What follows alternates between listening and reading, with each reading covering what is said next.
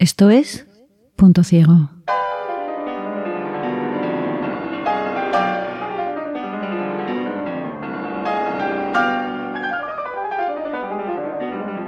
El contenido sensible de este programa puede ofender a algunas personas. Este podcast no está recomendado para menores de 14 años. Por respeto a la dignidad de las víctimas, no entraremos en detalles morbosos sobre la forma en la que fueron asesinadas.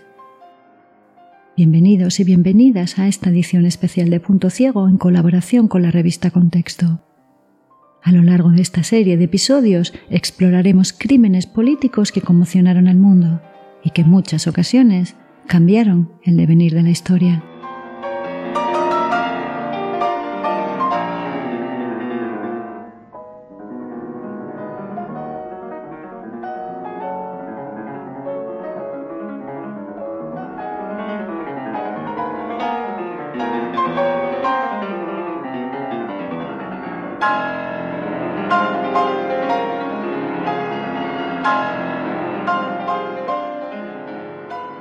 26 de octubre del año 2018, las cenizas de Matthew Shepard, el joven que fue golpeado, torturado y asesinado en 1998 por otros dos jóvenes por ser gay, son enterradas en la Catedral de Washington. Judy y Dennis Shepard, la madre y el padre del joven, desfilan cabizbajos y de luto riguroso tras la urna que porta el obispo Jim Robinson el primer obispo abiertamente gay de la Iglesia Episcopal.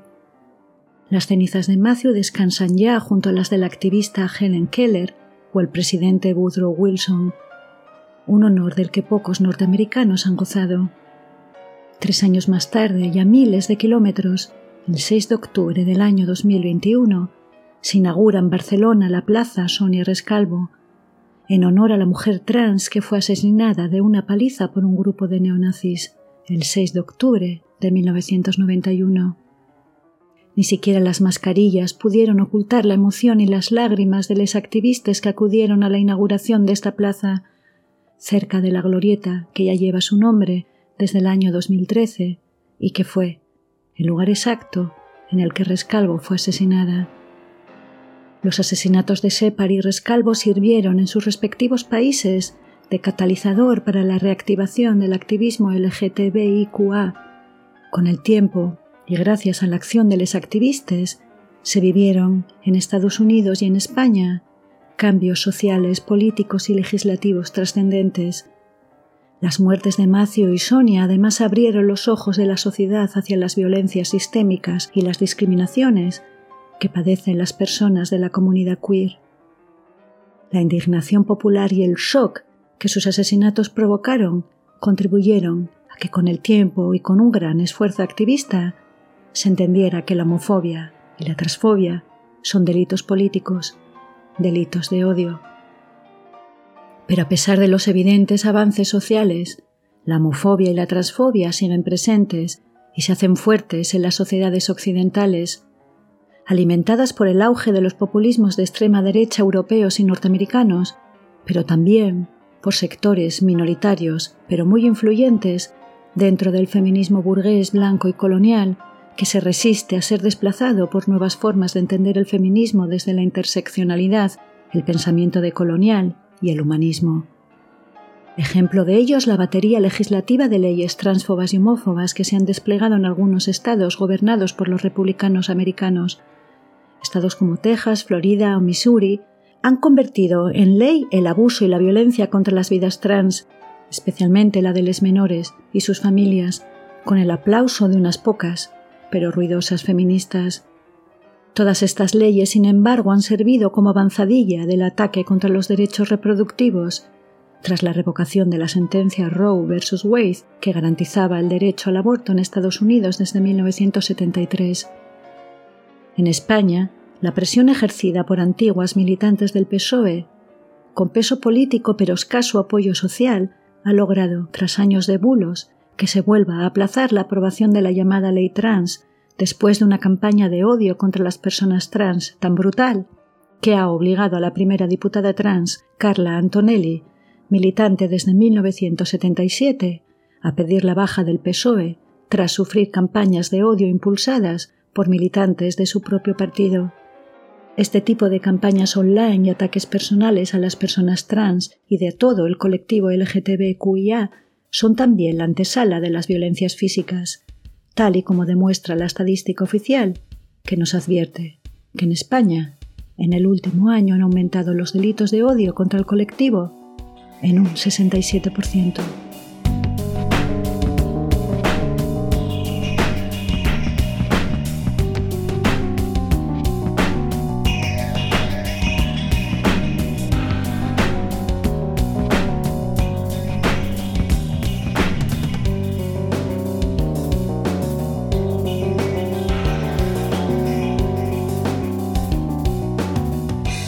Matthew Shepard nace en 1976 en la ciudad de Casper, Wyoming, la segunda ciudad más grande del estado, con unos 59.000 habitantes, que es conocida por su industria del petróleo y donde es habitual ver a gente vistiendo sombreros, botas de cowboy y cinturones con grandes hebillas metálicas.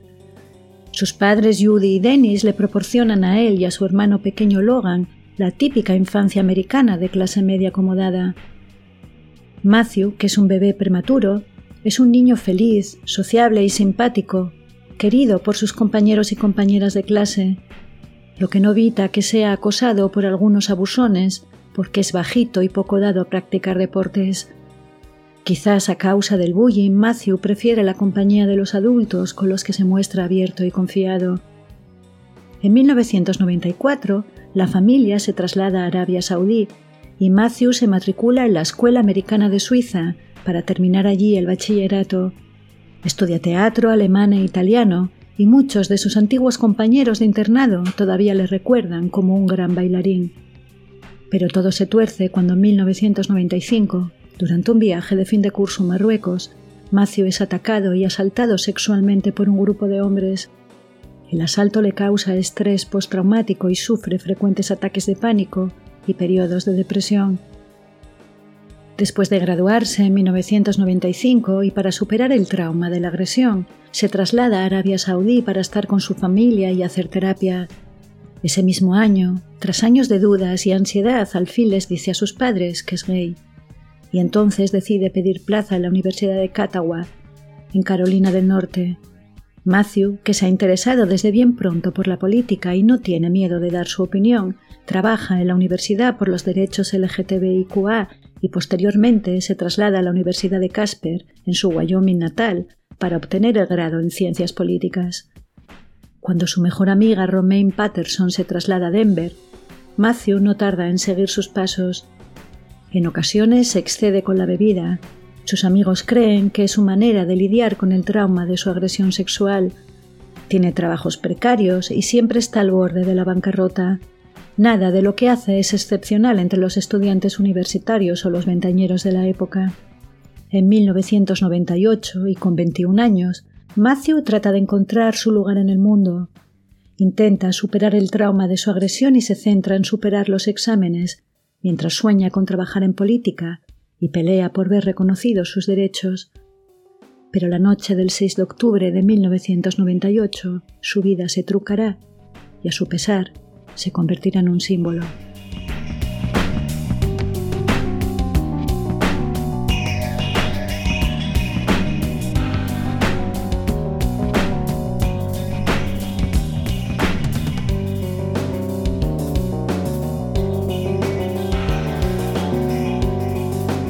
El martes 6 de octubre de 1998, Matthew tenía decidido acudir al cumpleaños de un amigo pero decide cancelar sus planes en el último momento.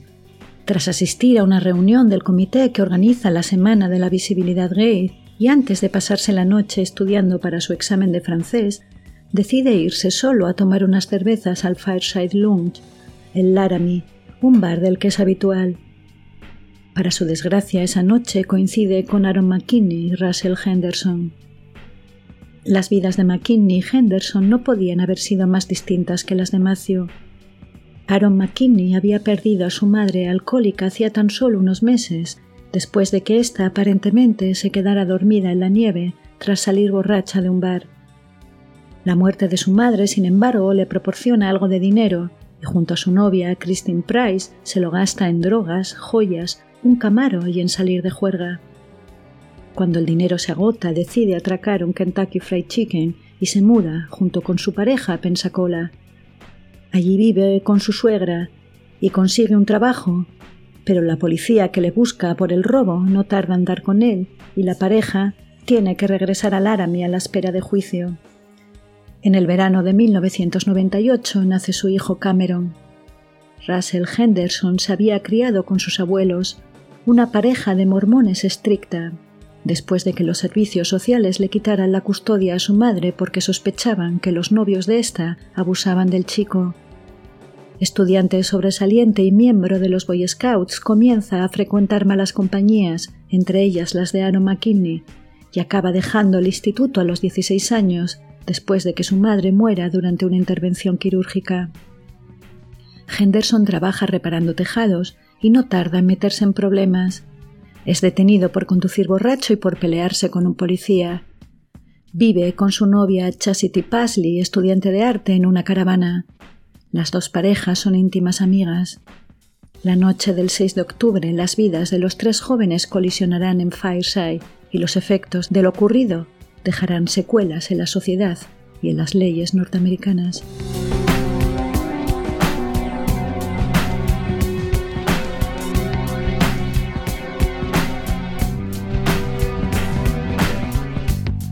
No está muy claro si McKinney y Henderson habían visto en otras ocasiones a Shepard en el Fireside o si esta fue la primera vez que lo vieron. Pero lo cierto es que fue cosa de ellos iniciar el contacto con Matthew después de planear hacerse pasar por gays para ganarse su confianza y así poder robarle. Tras compartir unas cervezas, McKinney y Henderson convencen a Shepard de que se vaya con ellos en su furgoneta. Shepard, que a pesar de tener coche odia conducir, acepta la invitación. Pero una vez que los tres jóvenes se encuentran en la furgoneta, McKinney y Henderson muestran sus verdaderas intenciones. Golpean salvajemente a Shepard con la culata de su arma y le roban la cartera. Separ, que mide 1,58, apenas puede defenderse. McKinney y Henderson llevan al joven a las afueras del Laramie, hasta un camino de tierra en donde continúan golpeando y torturando a Matthew hasta que éste queda inconsciente. Es entonces cuando le llevan hasta una valla y lo dejan allí atado. Temerosos de que recupere la conciencia y huya, le quitan los zapatos para que no pueda caminar por el terreno embarrado pero la noche todavía no ha acabado para McKinney y Henderson, que se dirigen al apartamento de Shepard para desvalijarlo. Sin embargo, acaban peleándose con los adolescentes Jeremy Herrera y Emilio Morales, que esa noche han decidido entretenerse rajando los neumáticos de los coches aparcados en la calle donde vive Shepard. Cuando escuchan las sirenas del coche de la policía que ha acudido alertado por las llamadas de los vecinos, Aaron y Russell echan a correr y dejan abandonada y abierta su furgoneta. Allí la policía encuentra la tarjeta de crédito y los zapatos de Matthew, junto con una pistola Magnum del calibre 357, cubierta de sangre.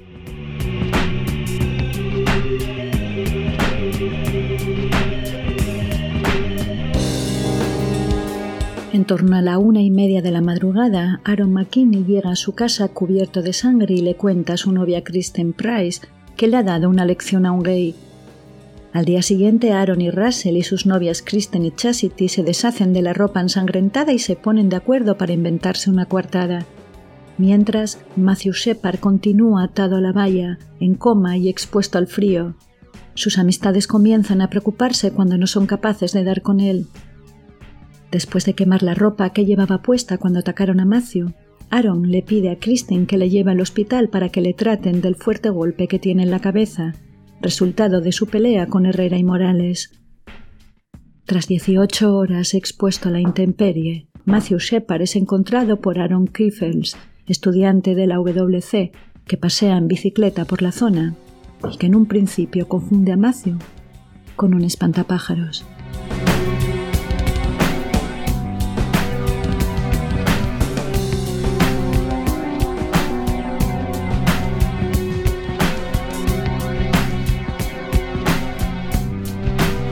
Matthew es inmediatamente trasladado al Pudry Valley Hospital en Fort Collins, en donde McKinney está a la espera de que le suturen su herida en la cabeza. A la policía no le cuesta mucho atar los cabos sobre lo sucedido a Matthew y sobre quiénes son los responsables. Cuando Tina, una de sus mejores amigas, llama asustada a la policía después de no tener noticias de su amigo durante todo el día, estos le cuentan con la voz entrecortada que Matthew se encuentra en el hospital y le preguntan si conoce a McKinney Henderson. El viernes 9 de octubre, Judy y Dennis Shepard por fin pueden reunirse con Matthew. Los médicos les dicen que su hijo no despertará del coma. Y entonces algo extraordinario sucede. La prensa e Internet se hacen eco del terrible ataque contra Matthew Shepard y una inesperada ola de solidaridad se extiende por todo el país, que de repente es consciente de la violencia homófoba. Cuando se hacen públicos los detalles del ataque contra Matthew, la solidaridad se transforma en indignación y a muchos no se les escapa el simbolismo del calvario sufrido por Matthew y comienza a extenderse el rumor de que éste apareció crucificado y no maniatado a la espalda como le dejaron sus asesinos. En un principio la familia Shepard se siente tan abrumada por toda la atención pública que incluso dudan si atender la llamada que el presidente Clinton les hace. En la medianoche del 12 de octubre, y a pesar de los esfuerzos del personal sanitario, el corazón de Matthew Shepard deja de latir. Pero ya nadie podrá olvidar su nombre.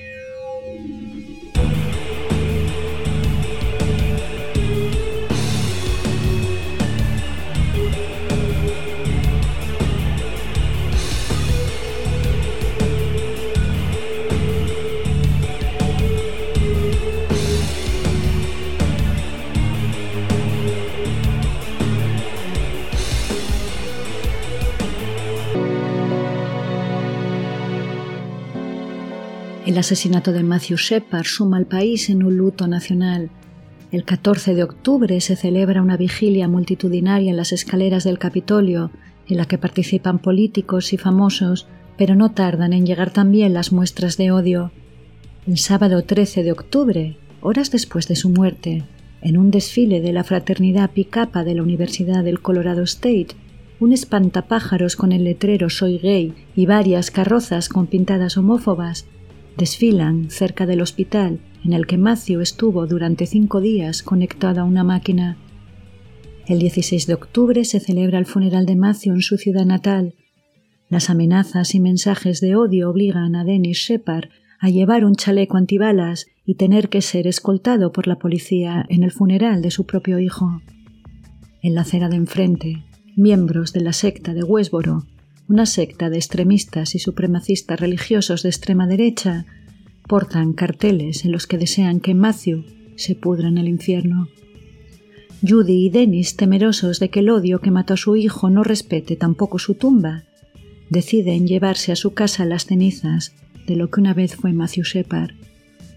Muchos habitantes de Laramie comienzan ofendidos a dar declaraciones porque consideran que la prensa está dando una imagen equivocada del pueblo sin embargo, no dejan de comentar delante de las cámaras que saben distinguir entre el pecado, el modo de vida gay, y el pecador, Matthew, confirmando así que la homofobia es un veneno que se ha extendido más allá de los asesinos del joven. Mientras McKinney y Henderson se enfrentan a cargos por asesinato en primer grado, y sus novias, Price y Pasley, son acusadas de complicidad. El 8 de noviembre comienza la vista preliminar y en ella el sargento Bob Debris testifica que McKinney le había confesado que desde el principio él y Henderson habían decidido robar a Shepard porque ser gay le convertía en un objetivo fácil y que la había golpeado tan brutalmente porque Matthew le había puesto una mano en la rodilla. En diciembre, Pasley se declara culpable de haber facilitado un asesinato en primer grado el 5 de abril de 1999, Henderson se declara también culpable y acepta los cargos por secuestro y asesinato. La Fiscalía retira la petición de pena de muerte cuando accede a testificar contra McKinney y es condenado a dos cadenas perpetuas consecutivas. Un año después del asesinato de Matthew Shepard, en octubre de 1999, comienza el juicio contra Aaron McKinney por secuestro y asesinato en primer grado. Frente al juzgado, los radicales de extrema derecha gritan sus proclamas de odio. Pero esta vez amigos y compañeros de Matthew se organizan para proteger a la familia a la entrada y salida del juzgado, bloqueando con sus cuerpos y cánticos los gritos y carteles de los manifestantes homófobos. Para hacer frente a las pruebas incriminatorias y las declaraciones de Henderson, los defensores de McKinney echan mano de la controvertida teoría del pánico gay, una estrategia legal polémica que se sustenta en definir la homosexualidad como una desviación. Según esta línea de defensa, algunos hombres heterosexuales, ante las insinuaciones sexuales, reales o simplemente imaginarias, de un hombre gay, sufren una locura temporal que merma su capacidad para tomar decisiones y que les obliga a actuar violentamente para defenderse. Por aberrante que nos pueda parecer que se pueda establecer jurídicamente que una persona heterosexual tenga derecho a reaccionar violentamente y a que se identifique el deseo homosexual como acoso y violencia sexual, la estrategia del pánico gay fue ampliamente utilizada por algunos abogados, en ocasiones hasta con éxito.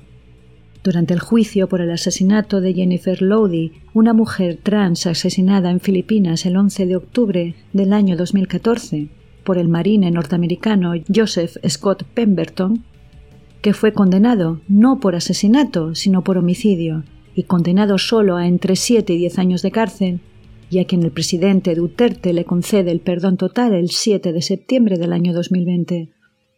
España tampoco es ajena a esta estrategia, en el año 2009, Jacobo Piñeiro es absuelto por un jurado popular después de haber asesinado a Julio A.L. y a Isaac P.T. de 22 y 35 puñaladas respectivamente, alegando que había sentido un pánico incontrolable a ser violado por los dos jóvenes, y siendo condenado a 20 años no por el crimen, sino por el incendio que provocó para borrar todas las pruebas esta sentencia permanecerá en la historia de la infamia jurídica española.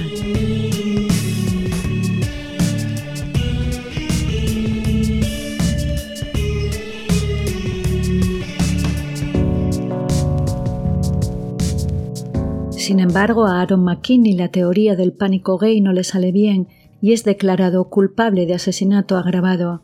A pesar de que la pena de muerte está sobre la mesa, es condenado a dos cadenas perpetuas consecutivas por intermediación de la familia de Matthew Shepard, que quiere romper así el ciclo de violencia y odio que acabó con la vida de su hijo. Pero la condena de los asesinos de Matthew no es el final de la historia. Gracias a las donaciones privadas, la familia Shepard crea en diciembre de 1998 la Fundación Matthew Shepard, que se dedica a luchar por los derechos del colectivo LGTBIQA y a visibilizar el odio y la violencia a los que están expuestos. La visibilidad que el asesinato de Matthew Shepard atrajo hacia el colectivo sirvió como catalizador para una mayor concienciación pública sobre la homofobia y sobre la importancia del trabajo de los activistas, a los que se les comienza a dar voz públicamente para que sean ellos quienes cuenten su propia historia. También aumenta la presión social para que se hagan reformas legislativas que contemplen la existencia de los delitos de odio. Pero la legislación sobre los delitos de odio en Estados Unidos tendrá un camino largo y complicado, pues ha de enfrentarse a la oposición férrea del Partido Republicano y a los grupos de presión fanáticos religiosos que tienen un gran peso en la política norteamericana el primer y frustrado intento para que las leyes federales contemplen la violencia contra el colectivo queer, las mujeres y las personas discapacitadas como un delito de odio ocurre en 1997, bajo el mandato de Clinton. En el año 99 y en el año 2000 se vuelve a intentar con idénticos resultados. En el año 2007 una nueva propuesta de ley llega al Senado, pero el presidente Bush amenaza con ejercer su derecho al veto y los demócratas retiran la moción. No será hasta el 22 de octubre del año 2009 que la ley Matthew Shepard supere el trámite del Senado y es refrendada por Barack Obama el 28 de octubre. En cuanto a la defensa del pánico gay, el activismo ha trabajado incansablemente por su abolición. En el año 2018 los demócratas presentaron una ley de carácter federal para abolir esta línea de defensa, pero los republicanos que tenían mayoría votaron en contra. Más suerte han tenido las diversas propuestas que se han ido presentando a nivel estatal, siendo California la pionera en liderar la prohibición en el año 2006. En la actualidad ya son 17 estados los que la han eliminado en sus legislaciones. En los estados gobernados por los republicanos, sin embargo, se sigue utilizando el pánico gay y trans como un atenuante. El asesinato de Matthew Shepard no fue el primer crimen homofóbico ni tampoco el último. Muchas personas del colectivo han sido y siguen siendo objeto de todo tipo de violencias físicas, sexuales, económicas y verbales. Sin embargo, su muerte injusta y terrible sirvió de altavoz y puso el foco en un problema que muchos y muchas fingían no haber visto hasta el momento del asesinato del joven. El crimen de Sonia Rescalvo en Barcelona también sirvió como catalizador para que la sociedad española comenzara a entender el nivel de odio y violencia a las que se sometía todas aquellas personas que vivían fuera de la heteronormatividad. Y hoy en día su muerte nos sigue recordando que ningún camino está del todo recorrido y que es preciso no olvidar de dónde venimos para evitar que repitamos errores del pasado.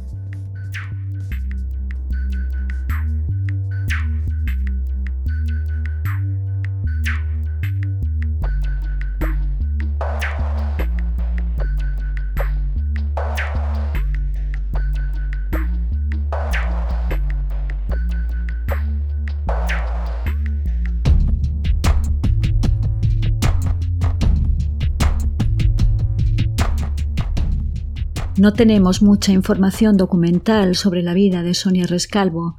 Las fuentes principales de información sobre ella provienen de la memoria oral de las personas que la conocieron en vida y de una entrevista que concedió junto a otras mujeres trans a la revista Liv y que posteriormente se publicó en el libro El libro de los travestis, editado en 1978 y que fue rescatado por la activista Beatriz Espejo, presidenta del colectivo transexual de Cataluña organización que se fundó precisamente a causa del asesinato de Rescalvo. Sonia nace en Cuenca el 12 de octubre de 1956. No se sabe mucho de su infancia ni adolescencia, pero no es difícil de adivinar, pues ella misma contó que su familia nunca la aceptó. El infierno de rechazo, desprecio, burla y violencia que tuvo que soportar en la España de interior y de posguerra, en donde cualquier tipo de disidencia, política o vital, era brutalmente perseguida. A finales de los años 70, una jovencísima Sonia se traslada a Barcelona para poder vivir su vida en libertad. A pesar de que todavía está vigente la ley de vagos y maleantes de 1933, que el franquismo había modificado en 1954 para incluir la persecución de los homosexuales y que en 1970 se había transformado en la Ley de Peligrosidad y Rehabilitación Social ley que contemplaba penas de hasta cinco años de internamiento en prisión o en manicomios al colectivo queer. A pesar de que en 1978 queda abolida la persecución penal de la homosexualidad en España, la ley de peligrosidad social y la ley de escándalo público, que la sustituye en 1988, se utilizan para seguir acosando y encarcelando al colectivo LGTBQIA, como bien saben personas como Silvia Reyes, amiga y compañera de piso de Sonia Rescalvo. La ley de peligrosidad social tuvo además otra consecuencia perversa. Al convertir a las personas queer en delincuentes comunes, cuando en 1977 se aprueba la amnistía de los presos políticos, los presos y las presas queer que cumplían condena por su condición no pueden acogerse a la medida de gracia.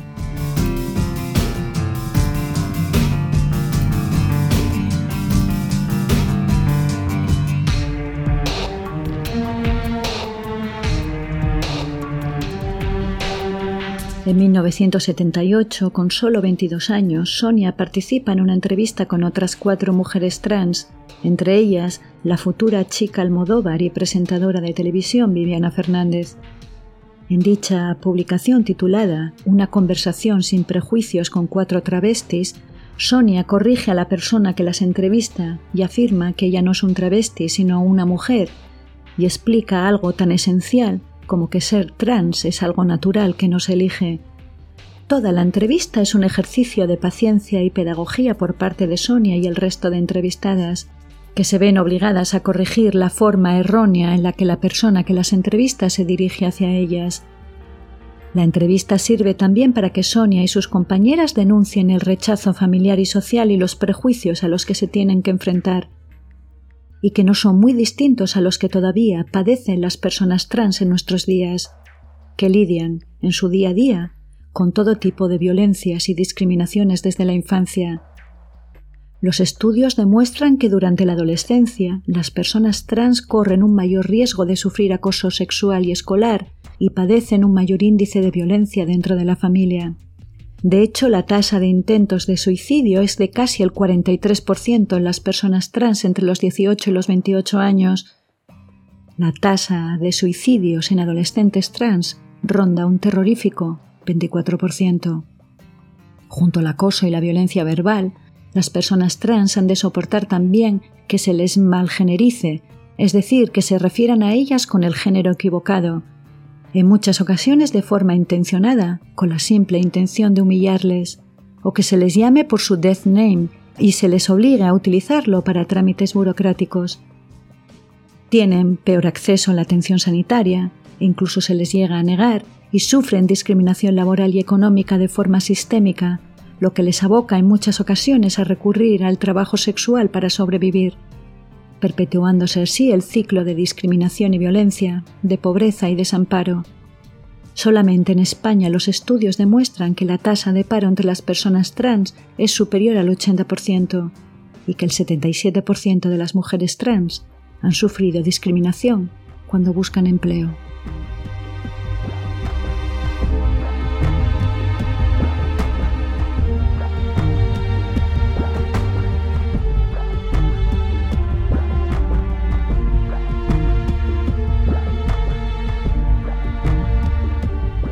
Durante cinco años, Sonia Rescalvo y Silvia Reyes comparten piso en Barcelona y trabajan como vedettes y bailarinas. Guapa, elegante e inteligente, Sonia destaca allí donde va. Sonia destaca allí donde está. Sin embargo, dos relaciones sentimentales fallidas y tóxicas que la llevan a la ruina económica hacen que caiga en una profunda depresión. Sola, arruinada y deprimida, Sonia recurre a las drogas y con el tiempo sus amigas, entre ellas Silvia, que intenta sin éxito que Sonia trabaje con ella en Suiza, le acaban perdiendo la pista. Sin otro medio de vida para poder subsistir, sin apoyo familiar ni institucional, Sonia ha de recurrir al trabajo sexual y malvive en la calle. No tenemos más información sobre estos años en la vida de Sonia, en los que seguramente se tuvo que enfrentar a situaciones muy duras, ya que vivía en la absoluta precariedad. Lo que sí se sabe con certeza es que el 6 de octubre de 1991, Sonia Rescalvo duerme junto a sus compañeras Dori en el parque de la Ciudadela, cuando seis neonazis vinculados a los Boysos Noise la emprenden a patadas y golpes con ellas, y después con un hombre sin hogar llamado Miguel. Cuando sus atacantes la oyen quejarse, Sonia es rematada a patadas. El brutal ataque deja a Doris gravemente herida y Miguel, el hombre sin hogar, pierde la vista.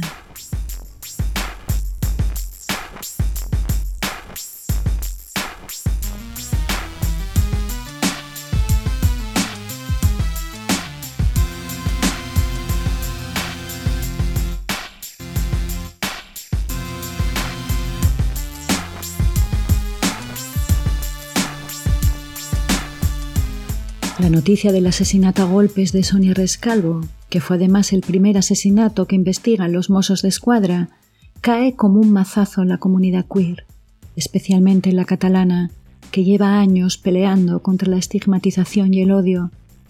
Para mujeres como Beatriz Espejo, trabajadora sexual, el crimen actúa como su despertar político y la inspira a montar el colectivo de transexual de Cataluña, el Fond d'Alliberament Gay de Cataluña abre, a raíz del asesinato, la primera oficina contra la discriminación, oficina que servirá de modelo para el Observatorio contra la Homofobia, creado en el año 2008.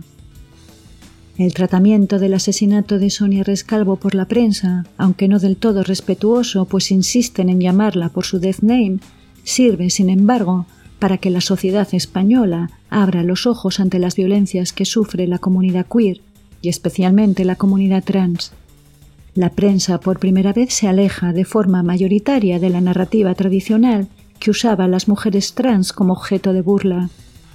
La cobertura a nivel nacional del asesinato de Sonia destapa también la impunidad de la que gozaban, hasta ese momento, las bandas de neonazis, especialmente las vinculadas a los clubes de fútbol, que campaban libres y violentamente por las ciudades sin que las autoridades les parasen los pies.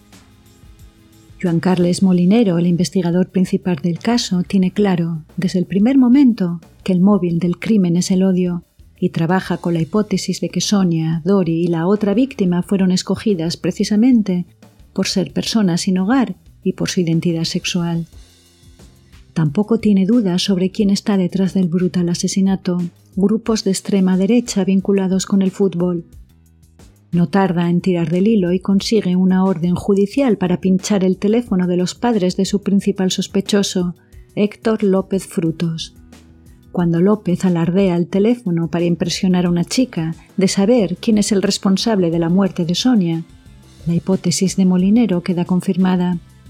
Gracias a esta conversación y tras cuatro meses y una semana de investigación, Héctor López y otras seis personas son detenidas y acusadas del asesinato de Sonia Rescalvo. Isaac López Frutos, el hermano de Héctor, Peralsina, David Perlade, Andrés Pascual, Óscar Lozano y Oliver Sánchez.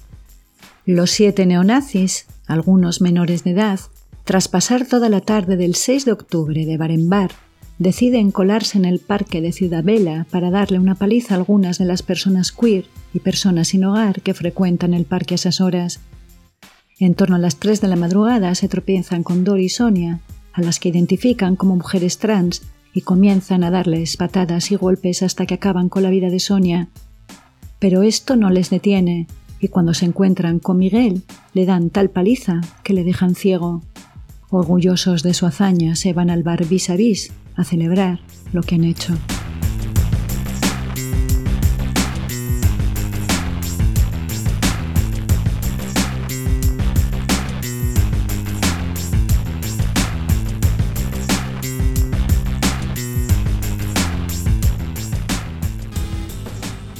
Ni a los investigadores ni a los jueces encargados de juzgar a los siete asesinos les cabe la menor duda de que el asesinato de Sonia Rescalvo es un crimen motivado por el odio. Pero por desgracia, habrá que esperar hasta el año 1995 a que se legisle incluir el agravante de discriminación en el Código Penal. Ni durante los interrogatorios ni durante el juicio los acusados niegan los hechos, mucho menos muestran signos de arrepentimiento, sino todo lo contrario. El juicio contra Isaac y Héctor López Frutos, Peralsina, David Perlade, Andrés Pascual, Óscar Lozano y Oliver Sánchez por el asesinato de Sonia Rescalvo se celebra en 1993. El Ayuntamiento de Barcelona, el Fond d'Alliberament Gay de Cataluña y la Coordinadora Gay Lesbiana se personan como acusación particular, con María José Varela actuando como abogada. A pesar de que la audiencia rechaza que los siete asesinos formaran un grupo organizado, alegando que no atendían a ninguna orden, sí que entienden que en todo momento tuvieron una clara voluntad de matar y de que además se enseñaron con Sonia por su condición de mujer trans. Los siete acusados son condenados a un total de 310 años, sin embargo el Tribunal Supremo rebaja las penas a la mitad al considerar que los asesinos no tenían intención de matar. En el año 2011, los dos últimos responsables del asesinato de Sonia Rescalvo salen de prisión. El 29 de agosto del año 2016, uno de los asesinos, Óscar Lozano, es detenido en Barcelona después de darle una patada en el estómago a una mujer musulmana embarazada que paseaba por el barrio del Born junto a su marido y su hijo. En el momento de su detención contaba además con varios antecedentes por violencia de género. Otro de los asesinos, Oliver Sánchez, en una entrevista con Jesús Quintero, afirmó, sin vergüenza alguna, que siempre será un esquina en su corazón.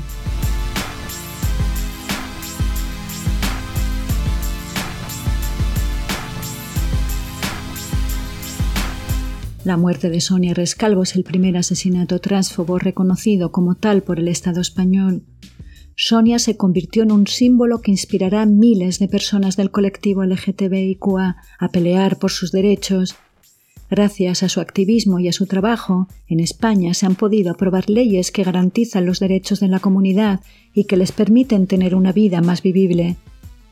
En el año 2005 la ley que consagra el matrimonio igualitario.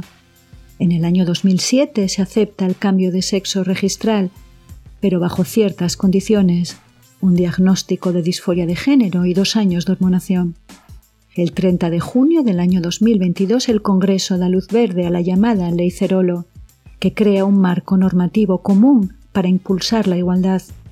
Mientras seguimos a la espera de la aprobación de la ley estatal LGTBIQA que reconozca al fin la autodeterminación de género y que ponga punto y final a la patologización de la transexualidad.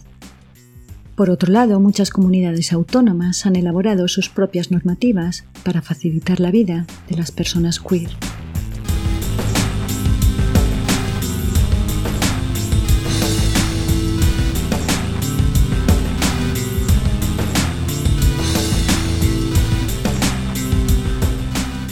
Si bien es innegable que la sociedad española ha dado un paso de gigante en cuanto al respeto por las diversidades sexuales e identitarias, todavía queda un largo camino por recorrer. Las personas del colectivo tienen que lidiar con violencias y discriminaciones en su día a día. La muerte de Rambal en 1976 y el asesinato de Samuel en el verano del 2021, el asesinato de Sonia en 1991, la campaña de odio hacia las personas trans que emponzoña la discusión política nos muestran que los discursos de odio alimentados desde los despachos de algunos partidos políticos y viralizados después en redes acaban materializándose en violencias reales contra personas reales. La victoria de los fascistas en Italia, uno de los países fundadores de la Unión Europea, o las leyes transfobas, homofóbicas y machistas amparadas por el Tribunal Supremo de Estados Unidos nos advierten que nuestros derechos siempre están en peligro y que los ataques contra los colectivos más vulnerables, personas queer, personas migrantes, mujeres o la infancia, siempre son el ariete con el que se pretende acabar con los derechos de todos los demás.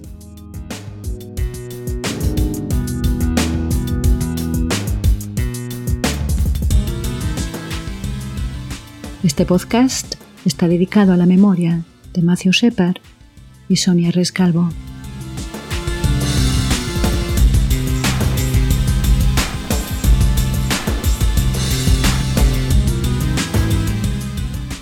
Este episodio no se hubiera podido hacer sin el asesoramiento de Alma Salas, a quien queremos agradecer su generosidad y paciencia. Entre las muchas fuentes usadas en la investigación encontramos The Crucifixion of Matthew Shepard, publicado en el año 2014 en Vanity Fair, extremadamente útil. Música original de Siglung.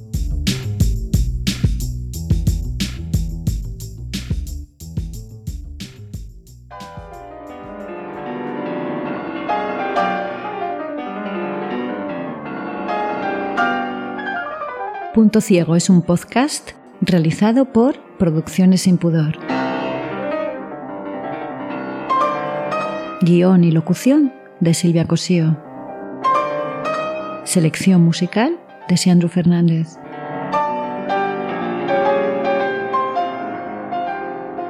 Síguenos en nuestros canales de iBox y Spotify, así como en Instagram y en la revista Contexto.